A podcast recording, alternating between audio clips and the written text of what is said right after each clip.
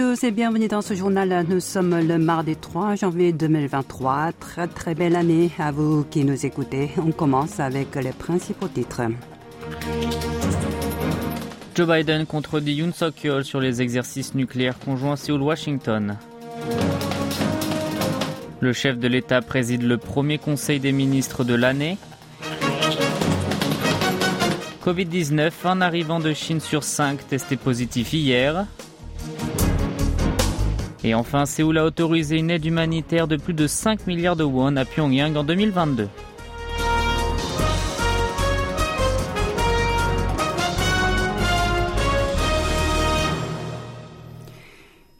Biden a affirmé que son pays ne discutait pas en ce moment avec la Corée du Sud au sujet des exercices nucléaires conjoints. Le président des États-Unis a fait cette déclaration en réponse à la question de journaliste à la sortie de son hélicoptère qu'il a ramené hier à la Maison Blanche après quelques jours de vacances.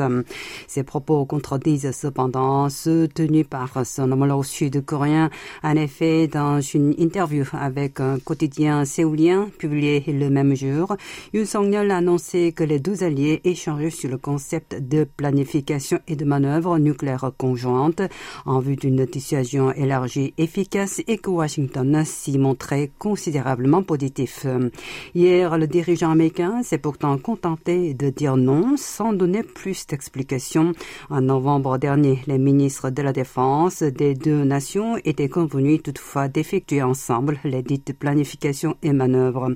L'enjeu de la commune et que le pays du matin clair participe désormais à la politique et à la stratégie nucléaire de Washington, à son plan opérationnel et sa dissuasion rapide. Quant à l'exercice conjoint, il s'agit que les USA et leurs alliés s'entraînent ensemble dans un scénario selon lequel les seconds appuient les opérations de l'arsenal stratégique nucléaire des premiers en déployant leurs moyens conventionnels. À Séoul, le bureau présidentiel de Yongsan cherche à relativiser la réponse négative du président américain sur ses exercices nucléaires conjoints avec Washington. Dans son briefing écrit diffusé aujourd'hui, sa porte-parole Kim annonçait que les deux pays étaient bel et bien en train d'en discuter. Le président de la République a réuni aujourd'hui le premier conseil des ministres de l'année, l'occasion pour Yoon Suk-yeol de promettre une nouvelle fois de corriger les différents vices de la société et de mener les trois réformes emblématiques de son quinquennat, celles du travail, de l'éducation et des retraites. Le chef de l'État a d'emblée demandé à chaque ministère d'élaborer ses plans d'action et ses feuilles de route pour les concrétiser et de le tenir au courant régulièrement de l'état de leur exécution. Yoon s'est aussi engagé à ne pas compter ses efforts pour faire redécoller l'économie nationale, en dopant en particulier les exportations dont elle dépend largement et en développant les technologies et les industries de pointe. Le dirigeant a également rappelé que cette année, l'agence spatiale sud-coréenne allait voir le jour avant d'exhorter tous les ministères de conjuguer leurs efforts pour sa création réussie. Pour lui, les technologies stratégiques de demain contribuent au renforcement de la compétitivité nationale. Dans un briefing écrit diffusé à la fin de la réunion, le porte-parole adjoint de la présidence Lee Jae-myung a fait savoir que le président Yoon avait annoncé ne pas avoir l'intention de procéder à un remaniement ministériel pour le moment. Précédemment, il avait évoqué la possibilité que certains de ses ministres soient remplacés au début de l'année. À trois semaines de cela, la fête du Nouvel An lunaire, le camp du pouvoir a décidé de limiter la hausse des prix lors d'une réunion tenue aujourd'hui pour étudier les mesures à prendre à cet effet. Les représentants du gouvernement et du parti du pouvoir du peuple, le PPP, la formation présidentielle, ont promis de faire en sorte que cette fête ne soit pas placée sous le signe de la sobriété en dépit de la récession économique.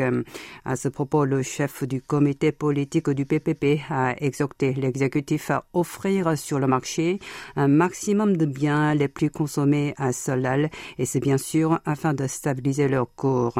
Song Il-jong a également promis de minimiser le coût du panier d'épicerie en proposant notamment euh, des bons permettant d'acheter à un tarif réduit des produits agricoles, halieutiques et d'élevage et en essayant de convaincre les enseignes de distribution de baisser elles aussi leur prix. Le député du Parti conservateur a précisé que l'un des coupons de ce type appelé Unuri et utilisé sur les marchés traditionnels et au petit commerce serait émis pour une valeur totale de 4 000 milliards de won, soit quasiment 3 milliards d'euros en papier comme en mobile. Les foyers modestes ne sont pas oubliés non plus. Sont s'est engagé à les aider à payer notamment leurs factures d'énergie comme l'électricité et le gaz. Le premier vice-ministre de l'économie et des finances, Pang présent à la conférence, annoncé que le gouvernement allait dévoiler demain une panoplie de mesures en ce sens. Vous êtes à l'écoute du journal en français sur KBS World Radio. Sur le front sanitaire, la Corée du Sud a recommencé hier à durcir à son tour ses restrictions pour les voyageurs venant de Chine où l'épidémie de Covid-19 est hors de contrôle. Hier, un total de 1052 personnes sont arrivées de l'Empire du Milieu à l'aéroport d'Incheon. Les tests PCR immédiats sont obligatoires pour ceux qui entrent pour un séjour de moins de 90 jours.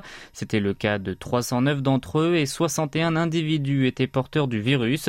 Ils ont ensuite été transférés vers des centres d'isolement. Autres ont pu quitter l'aéroport. Dans ce contexte, en l'espace de 24 heures, 81 056 cas supplémentaires ont été répertoriés au pays du matin clair, soit une baisse de près de 6 000 infections sur une semaine et 13 contaminations au nouveau sous-variant d'Omicron de type XBB15 qui ont été détectées depuis le 8 décembre. L'association Solidarité contre la discrimination des handicapés, la SADD, a de nouveau organisé aujourd'hui sa manifestation dans le métro. Hier, premier lundi de la nouvelle année, elle avait repris cette activité suspendue il y a 13 jours. Ses revendications sont, entre autres, d'augmenter le budget alloué aux droits des personnes en situation de handicap et d'assurer leur droit à la mobilité. Alors qu'auparavant, les contestataires bloquaient les portes du métro avec leur fauteuil roulant. Cette année, ils tentent de s'engager dans les wagons en retardant la circulation d'au moins 100 minutes. Les agents de la sûreté ferroviaire, eux, les empêchent à chaque fois de mener cette action, ce qui a entraîné hier soir des affrontements physiques.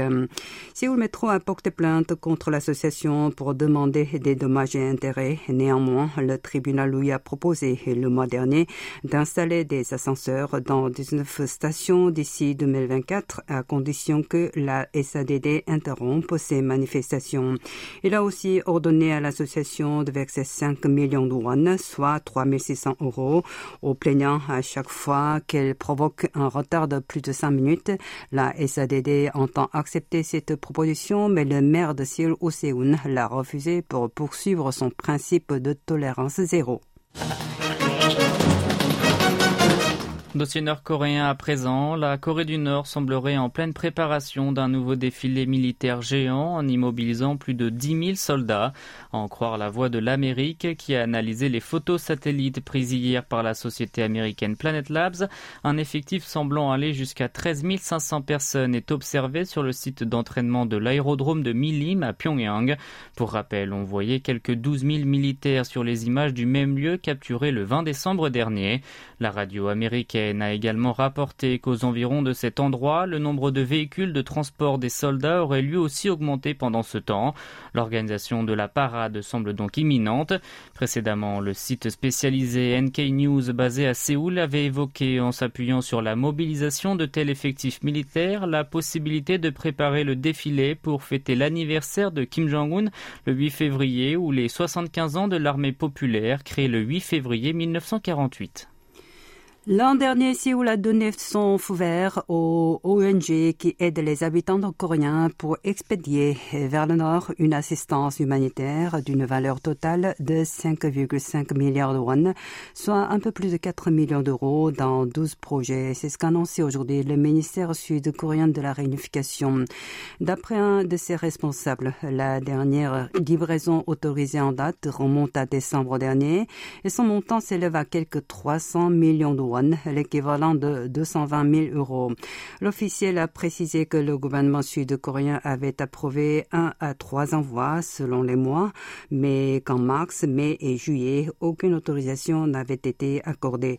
Ces organisations non gouvernementales, si elles souhaitent fournir une aide humanitaire aux pays commis, sont obligées d'obtenir le consentement du ministère. Et pour terminer, la Corée du Sud est classée comme le sixième pays le plus puissant de la planète. C'est ce qu'a publié le 31 décembre dernier le magazine américain US News and World Report. Selon le classement, les États-Unis occupent la tête, suivis de la Chine, la Russie, l'Allemagne et le Royaume-Uni. La France et le Japon sont respectivement positionnés au septième et huitième rang. L'Ukraine, actuellement en guerre avec la Russie, figure à la quatorzième place. Le magazine a expliqué à propos du pays du matin clair que son économie basée sur la technologie de pointe et des services était un exemple du succès de l'investissement des capitaux étrangers.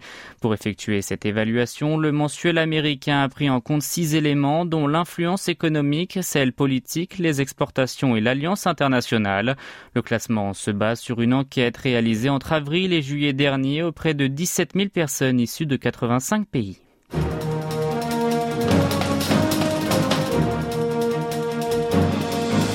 C'est la fin de ce journal qui vous a été présenté par Yoon Hee et Maxime Lalo. Merci de votre fidélité. Bonne soirée sur nos ondes.